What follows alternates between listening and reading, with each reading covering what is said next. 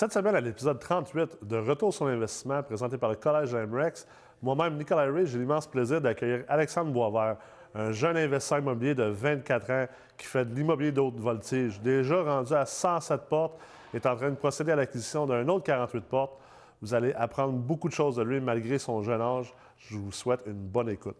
All right, salut Alex, ça va? Salut Nick, ça va toi? Ben oui, merci d'être là cette semaine. Merci de l'invitation. Je sais que tu avais vraiment hâte de passer à retour sur l'investissement. Tu m'écrivais à, à chaque semaine Depuis pour le début, depuis le début. Ouais.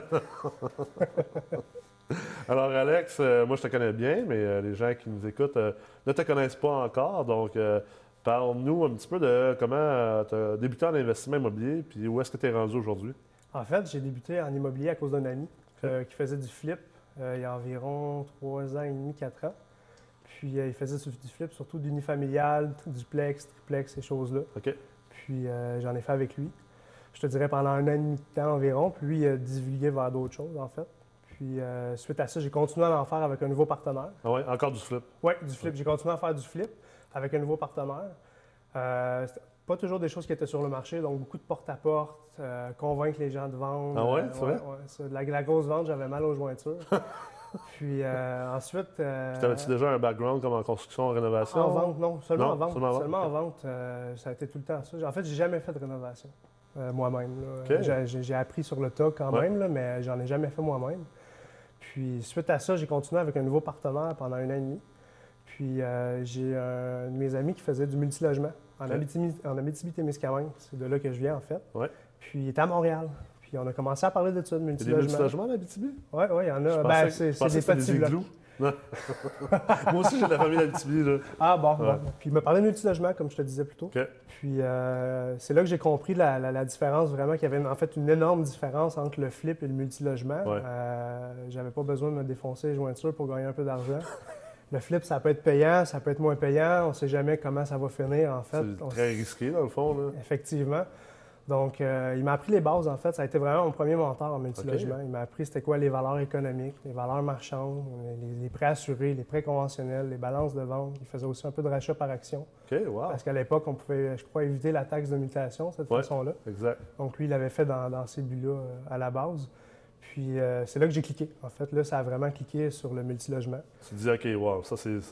C'est- un monde avec un peu plus de, de, de- Ben, je de voyais potentiel. qu'il y avait puis- l'effet de levier, là, en fait, du flip aussi, puis si on optimisait. Ouais, Il y avait cet effet de levier-là qu'on pouvait aller chercher de toute façon. Exact. En plus, il y avait un cash flow. Il y avait de la capitalisation envers ça avec les, locataires qui payent euh, ton prêt hypothécaire. Ouais. Donc, je trouvais que c'était vraiment, euh, sur un objectif long terme, je suis quand même jeune, je trouvais ça beaucoup plus intéressant de continuer à faire du flip. ouais. Donc, euh, avec son aide, j'ai commencé à regarder ça avec le même partenaire avec qui je faisais du flip, euh, qui est mon beau-père, en fait. Puis, euh, on, on- on a essayé, on a dit, on va essayer, on va voir qu'est-ce que ça donne. Euh, j'ai analysé avec euh, mon mentor, en fait, de- je te dirais de Montréal à Sherbrooke, puis de Sorel à Salaberry, pas mal toutes les villes qui ont un peu de transactions, pas les villages et tout ça, mais Ouais. toutes les grosses villes euh, qui avaient des transactions pour chercher où il y avait un bon potentiel, en fait. Puis à ce moment-là, ça te dérangeait pas, même si tu n'avais pas de bloc encore, tu n'avais pas un blocage mental de dire, euh, tu sais, il faut que j'achète proche d'où j'habite. Ben, en fait, je, je l'avais eu, mais j'ai eu la chance que ce mentor-là avait ses blocs en Abitibi à 8 heures de Montréal. OK, puis lui, il habitait à Montréal. Il Exactement. habitait pas Abitibi. Exactement. OK. Il y avait quand même au-dessus de 100 portes qui gérait depuis 7-8 ans À. Montréal. OK. Donc, c'est là que, oui, j'avais peur, mais en, en le, en le regardant faire, je me dis, ben c'est faisable. Ouais. Puis, en analys- en analysant toutes les villes, euh, au niveau économique, ces choses-là, les marchés, est-ce qu'il y a plus de vendeurs, d'acheteurs, c'est quoi les ventes, c'est quoi les MRN, les TGA, etc. On a vu que Sherbrooke, il y avait beaucoup de potentiel, beaucoup, Ouais. beaucoup de vendeurs, pas énormément d'acheteurs en plus. Donc, euh, on a vu une opportunité, des opportunités à Sherbrooke. On, on a commencé à faire ça, en fait. Euh, moi, mon mentor et mon ancien partenaire, qui est toujours mon partenaire actuel. Ouais.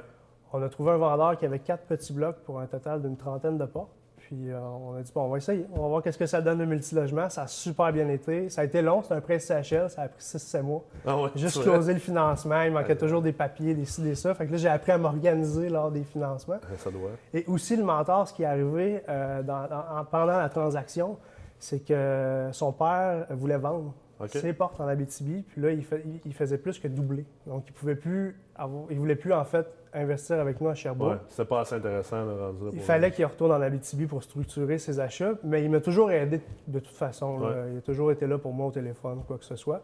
Donc, on a fait la première acquisition toute seule avec mon partenaire. Pas mal plus stressant qu'au début. On se ramasse deux au lieu de trois. Ouais. Euh, puis bon an, bon an allant, on a ramassé deux autres plus gros blocs à Sherbrooke. On s'est ramassé à un an et demi avec un parc assez intéressant à Sherbrooke. Puis euh, on est rendu là, en fait. Là. Puis là, toi, t'as combien de portes environ? euh? Environ 107 à Sherbrooke Ah ouais, actuellement. c'est bon. Ouais. C'est une grosse progression, progression assez immense puis assez rapide aussi. Là. Très rapide. Ça, a été, ça a été très rapide. J'ai réussi à bien m'adapter. En fait, je me suis rendu compte que c'est compliqué, mais c'est simple quand tu y mets des efforts, quand tu poses beaucoup de questions, que, Ouais. Au niveau de la gestion surtout, parce que là, on passe de 30 à 56 à 107. De 0, Fait que 30, c'était tout le temps, on 56, doublait, on 67, doublait là. tout le temps. Donc, euh, mais j'ai mis la gestion en place. Euh, en fait, pour te dire, je, je fais à peu près une fois par mois à Sherbrooke actuellement. Au début, j'y allais peut-être deux, trois fois par semaine. Ouais. Peut-être j'y allais trop euh, pour structurer tout ça. Euh, j'ai- vraiment changé aussi la clientèle d'un des immeubles que j'ai acheté moi-même parce qu'on l'a acheté vraiment pas cher, mais il y avait une raison pourquoi c'était pas cher. Donc, j'ai remplacé la clientèle. Je te dirais, il y avait un upside d'à peu près 30 sur les loyers que je suis allé chercher. Euh, mais quand j'ai fait, malheureusement, quand j'ai fait cette acquisition-là, qui est un 26, c'est la deuxième acquisition, j'étais pas au courant de l'optimisation. Je connaissais pas énormément ça, donc je l'ai gelé 5 ans à CHL. Ah, t'es sérieux au niveau du financement. Oui, puis, mais Fait je l'ai optimisé fait que là, tu- tu par la force des choses. Sans m'en rendre compte, j'ai optimisé mon immeuble parce que j'ai mis de l'Internet, j'ai changé la clientèle, j'ai fait des rénovations. Mais là, ton équité était gelée. est gelé. Mais au moins, avec le marché, qui, les taux d'intérêt qui augmentent, le Ouais. marché qui change, j'ai vraiment un bon spread dans Ouais. cet immeuble-là. ça fait en sorte que ton, ton- aussi au niveau de ton portefeuille, l'ensemble de ton portefeuille, c'est pas, pas de mauvaise affaire. ça plus. minimise le risque, en fait. Absolument. Donc, c'est une, chose que j'ai faite par la force des choses, mais qui, en fond, qui donne bien. Ouais. Puis, euh, c'est ça. Donc, j'ai structuré ça. Puis là, actuellement, c'est vraiment une journée par mois à Sherbrooke. OK. Collecter le peu de cash qui reste. Au début, les 107 payés en cash. Ah ouais, t'es sérieux? Un peu de chèque, mais pas beaucoup. Donc, euh, dans, le- dans le, dans le 50 logements, on a rentré la machine Interact, c'est magique. Après ça, le, le reste, c'est quasiment du virement Interact, du prélèvement automatique OK. maintenant. Donc, euh, Puis là, euh, sur place, t'as un, un concierge qui s'occupe de tous les immeubles? j'ai un concierge dans chaque immeuble, j'ai un gestionnaire, puis j'ai un homme à tout faire, à temps- deux hommes à tout faire à temps partiel, OK. Dans le fond, qui s'occupe du parc. La gestionnaire est vraiment sa coche. Ouais. Elle fait vraiment un travail extraordinaire, euh, probablement mieux, que- elle gère probablement mieux mes immeubles que je les gère. Comment t'as trouvé ces gens-là? étant... Parce que, je veux dire, t'étais pas un gars de Sherbrooke à la base. hein? Pas tout, j'étais vraiment pas un gars de Sherbrooke. Euh, ça a été par la force des choses, encore une fois, en discutant, en faisant des achats. Euh, les hommes à tout faire, je les ai ramassés dans les premiers achats. Ils, travaillaient, ils travaillaient sur la construction. Ils travaillaient pour le, premier- le propriétaire qui, lui, a une entreprise de construction. Ah. Donc, euh, j'ai ramassé ces deux hommes-là à tout faire. Au début, j'avais pas de gestionnaire, j'avais qu'un concierge. Puis quand j'ai acheté le 50 logements, le concierge connaissait quelqu'un qui faisait de la gestion d'immeubles. Puis qui en faisait plus. Il en avait fait toute sa vie, mais il n'en faisait plus. Donc là, je l'ai ramassé euh, dans l'acquisition parce qu'elle en avait fait pour ce bloc-là. Là, j'y ai tout donné euh, en gestion, dans le fond, parce que j'ai vu qu'au fil du temps qu'elle faisait un travail extraordinaire. Ouais. ouais. Elle augmente les loyers, elle fait tout ce que je ferais moi-même, elle le fait ça, ça coche. Super. Puis, euh, j'allais te poser comme question aussi, euh, parce que dans le fond, là, ta première acquisition, c'était en quelle année? 2007, mars 2007. 2007, puis, euh, mettons, euh, La dernière, mars 2018. 2018. Fait que, tu sais, dans l'espace de 11 ans, là, quand même, une croissance. mois, 12 mois. Ouais, c'est ça. euh, on- 11 ans. 11 mois. croissance énorme. Ça a été quoi les, les- les- plus grands défis, tu sais, pour, pour gérer cette croissance-là? Je te dirais, euh, au niveau de la gestion, il n'y a pas eu beaucoup de défis, je te dirais. Ça Non. a quand même bien été. Ouais. Je pense que c'est plus au niveau des financements. Euh, comme je te dis, le premier financement, il a été long. C'est ça, J'ai fait pas, beaucoup d'erreurs pendant le pas de financement. tous Non, les- exactement. les paramètres, puis les... euh, Donc, je me suis mis à poser beaucoup plus de questions aux banquiers, beaucoup plus de questions aux évaluateurs, aux agents d'immeubles, aux inspecteurs, tout- toutes les personnes qui gravitent autour d'une transaction, en fait. Ouais. Donc, je- sans prendre la place de ces gens-là qui ont une place super importante dans la transaction, je comprends leurs enjeux. Donc, Ouais. pour les, les deux autres transactions qui ont passé, ça a été beaucoup plus facile aussi. Donc, c'était peut-être ça le- l'enjeu dans les, dans les transactions rapides, ça a été ça, je Ouais. pense. Le- structurer les financements, structurer des balances de vente aussi. Ouais. Euh, parce qu'il y, y en a qui disent que c'est impossible. Ça se fait. Puis finalement, t'en as réussi? Oui, j'ai tombé sur une directrice de compte que tu connais à Sherbrooke, en plus qui comprend très bien euh, le marché multilogement Ouais. et toutes ces choses-là, donc ça l'a aidé. Je te le cacherai pas. Elle comprenait ça, mais euh, non, ça a été, ça a été génial. là, avec Puis justement, euh, comment que. Parce que là, tu as, eu un, un baptême de feu aussi. Puis là, nous, on s'est rencontrés, tu es, venu étudier euh, en ingénierie financière euh, au collège. Dernièrement, oui. Comment que tu. euh, y a-tu des choses que. que y a-tu des choses que tu as appris chez nous que, que tu aurais peut-être aimé savoir avant? Clairement, il y a certaines choses que j'ai appris, puis il y a des choses que je savais déjà, Ouais. mais de l'entendre différemment, ça rouvre des nouvelles portes. Ah ouais, ça, ça devient Ah très intéressant parce que, OK, on peut faire ça, mais on peut le faire en plus de telle façon. Puis là, ça vient maximiser vraiment le, le potentiel là, de, de beaucoup de choses. que ça te permet de, comme on dit en anglais, connect the dots. Là, Tu Exactement. réussis à faire des liens où peut-être que tu savais en silo que telle affaire était possible, telle affaire était possible. Mais là, finalement, on, on- on les met en lien ensemble. Exactement. Ça crée des nouvelles possibilités. Exactement. Donc ça, ça a été vraiment... euh, ce- quand j'ai fait les cours avec toi, c'est ce qui est vraiment qui m'a allumé, c'est des nouvelles possibilités à travers ça. Tu vas ça des pour les idées. dix prochaines années? Ah, c'est sûr, que- c'est sûr que oui, là, quand même. là. tout le monde est arrêtable. Mais en fait, je pense que ça va bien aller. là. Ouais. Maintenant, au début, j'avais beaucoup un esprit fermé au partenariat. Ah ouais, vraiment avec mon partenaire. Je veux juste être avec mon partenaire. Pas besoin de personne. Here we go, tout seul. On va y aller. Puis, euh, je me suis rendu compte que c'était pas une bonne idée, en fait, de faire ça. Ça allait limiter ma croissance, en fait, si je, si je continuais dans cette école de pensée-là. Puis mon partenaire, lui, c'est un entrepreneur. Il y a beaucoup de business, puis il y a beaucoup de partenaires. OK. Donc, il était très contraire à moi, en fait, lui. Puis il m'a convaincu en, en m'expliquant euh, pourquoi on devrait avoir des partenaires, Ouais. qu'on devrait en avoir. Puis gestion de risque aussi, tu sais, à un moment donné. euh, la gestion de risque. euh, moi, je pense qu'il y a beaucoup de, de potentiel de gestion de risque, de réduire notre risque, parce que, tu sais, avec plus de partenaires, on veut pas, on prend moins de risques. Tout à fait. Puis le upside est plus grand aussi, parce que tu profites. de- Exactement.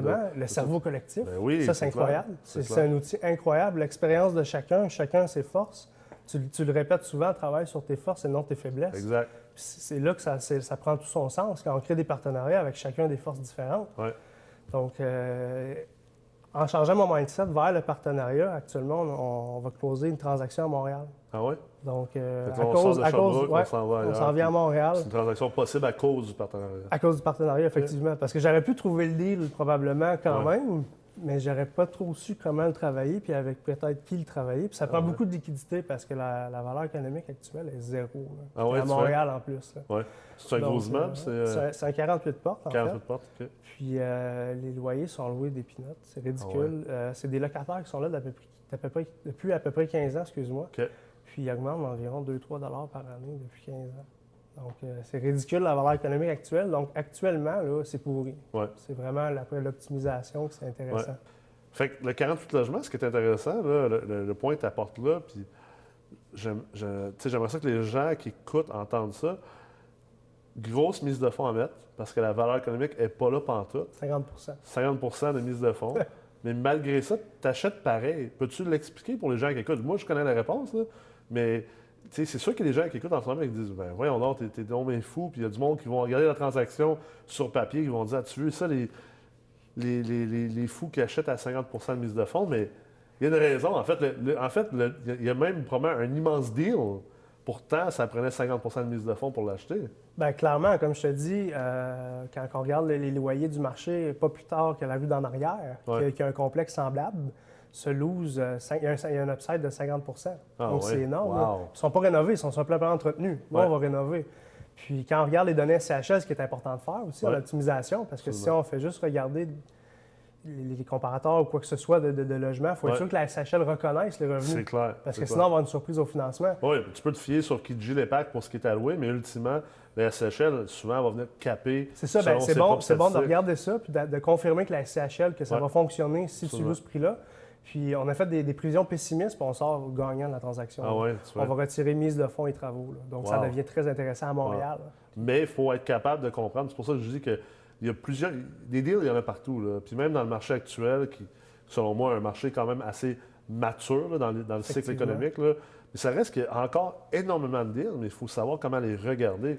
Puis les gens sont trop, euh, sont trop euh, single-minded, sont trop simples d'esprit au niveau de leur analyse parce qu'ils font juste dire ben, euh, le TGA, mettons, de Montréal, c'est 5% le bloc est à vendre à 4,75, fait qu'il est trop cher, c'est pas un deal. tu sais. Fait que eux autres, tout ce qu'ils cherchent, c'est des immeubles qui sont à vendre à, à 5,1, 5,2, 5,3, mais c'est pas comme ça que tu trouves des deals, c'est pas comme ça qu'on regarde des deals. S'il est à plus. 5,3, il y a probablement une raison dans Ben oui, c'est clair, tu l'as dit tantôt. Là. Je suis content que tu l'aies dit, ouais, parce ben que oui. je l'ai dit dans, un- dans une de- des- émissions précédentes là, de Retour sur investissement.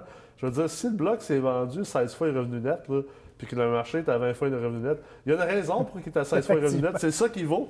Tu n'as pas fait du profit à l'achat, il vaut 16 fois les revenus nets.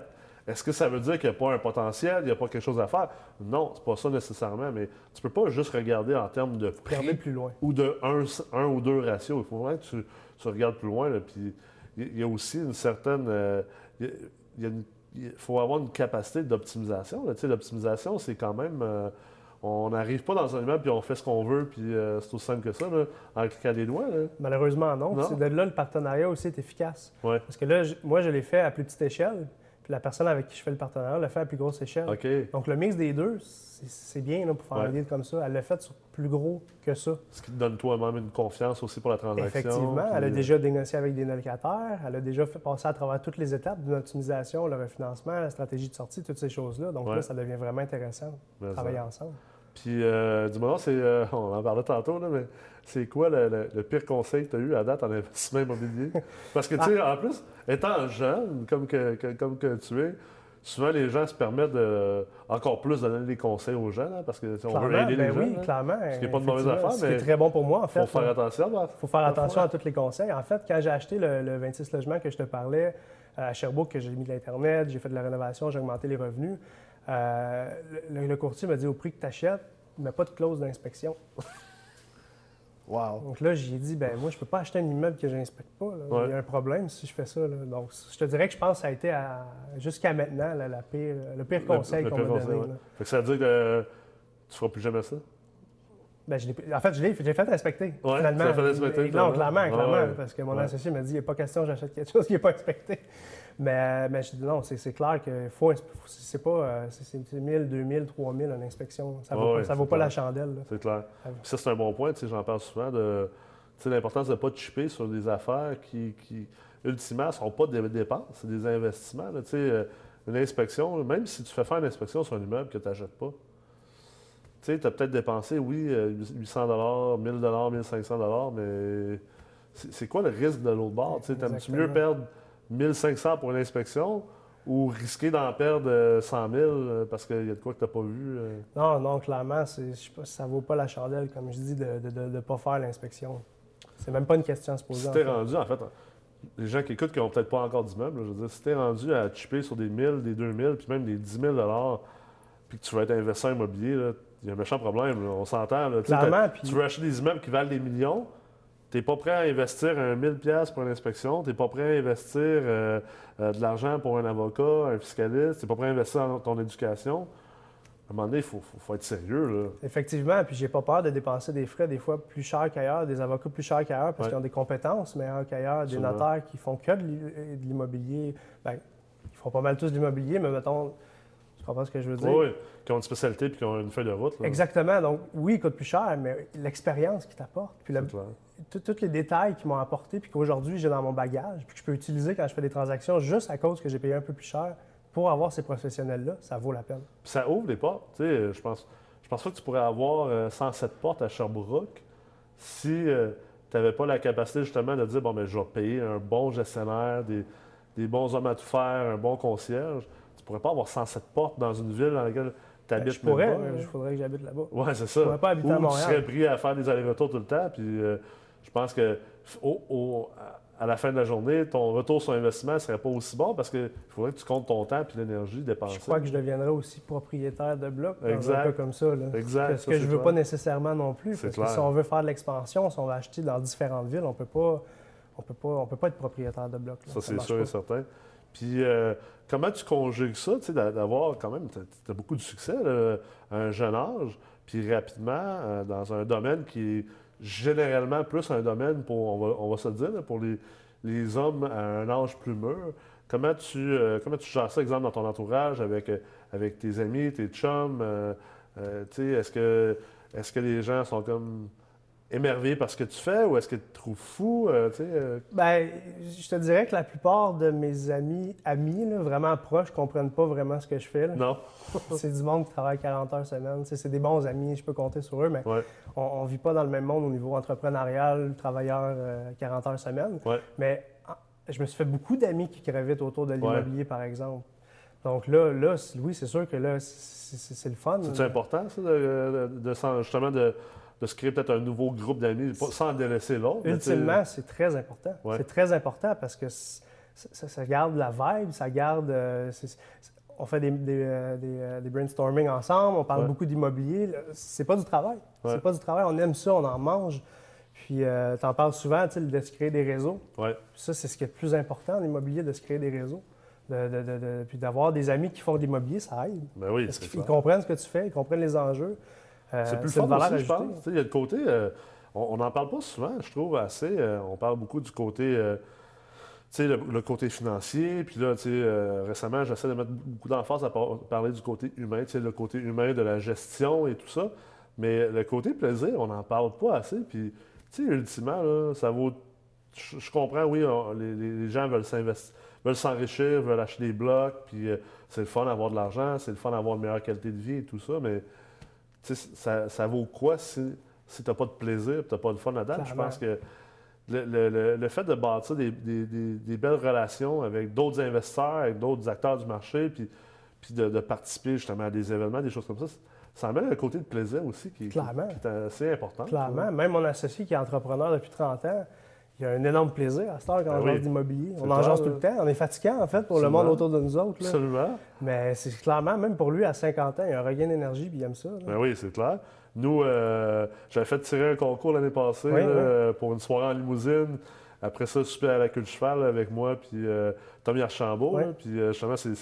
C'est là qu'on s'est connus. C'est ça, c'est là qu'on s'est connus. en fait, on un des gagnants avec, avec Sam, puis avec Kevin. Oui, puis Ricardo. Ricardo et tout ça. Puis, tu sais, moi, je, moi, je maintiens un, souvenir immensément le fun de cette soirée-là. Tu sais, c'est des soirées que, dans le fond, tu dis L'immobilier, oui, c'est être dans des blocs, oui, c'est de faire des analyses et tout ça, mais, mais c'est aussi ça, c'est d'aller souper. Puis, tu sais, on a soupé, c'était comme si on était une gang de chums, puis on parlait d'immobilier. Puis, ça passait de même. Euh, je pense que c'était le fun pour vous autres aussi d'avoir accès à des, acteurs de marché qui sont peut-être plus inaccessibles. Puis, Tommy, toi. C'est ça. Puis c'est aussi le fun pour nous aussi de, de, voir du monde qui ont de l'énergie, puis de voir du monde qui applique ce que nous, on, on suggère de faire.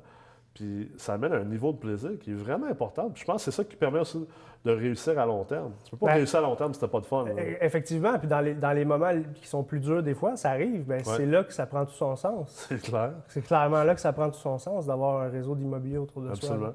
C'est quoi le, Comment tu vois ça, le futur? Là? Mettons, les, euh, si tu te projettes dans les 5-10 prochaines années, c'est quoi tes, tes objectifs, tes ambitions, les chemins que tu penses que tu vas emprunter pour y arriver? Ah, ben, le partenariat, clairement. Je pense qu'on est en train de créer un deuxième partenariat, en fait, celui à Montréal que je te parle. J'ai déjà mon partenariat avec mon, beau-père, qui est mon partenaire principal dans tous les projets euh, dans lesquels je fais. Je suis en train de développer un autre partenariat avec deux amis qui sont un peu plus jeunes, qui font de l'immobilier pour des plus petits blocs ensemble. On va commencer nous autres ensemble. Euh, donc, je pense que les, partenariats, se créer des réseaux, euh, toujours apprendre, toujours augmenter son bagage à outils pour vraiment faire des transactions extraordinaires. Puis je pense que sur un gap de 5 à 10 ans, on peut viser un 100 millions de valeurs. Wow! Nice. Ben, écoute, je te le souhaite. Je suis convaincu que tu vas te donner les moyens pour t'y rendre. Puis euh, ça va me faire plaisir de te donner un coup de main pour, euh, pour le futur quand tu en as besoin. Je te remercie d'avoir été là cette semaine. C'est moi qui te remercie pour l'invitation. Super. Bonne semaine. J'espère que vous avez apprécié cet épisode. J'espère que vous êtes inspiré et motivé par l'énergie et l'ambition de ce jeune investisseur. Et je vous invite à revenir la semaine prochaine pour encore du contenu intéressant, éducatif et transparent.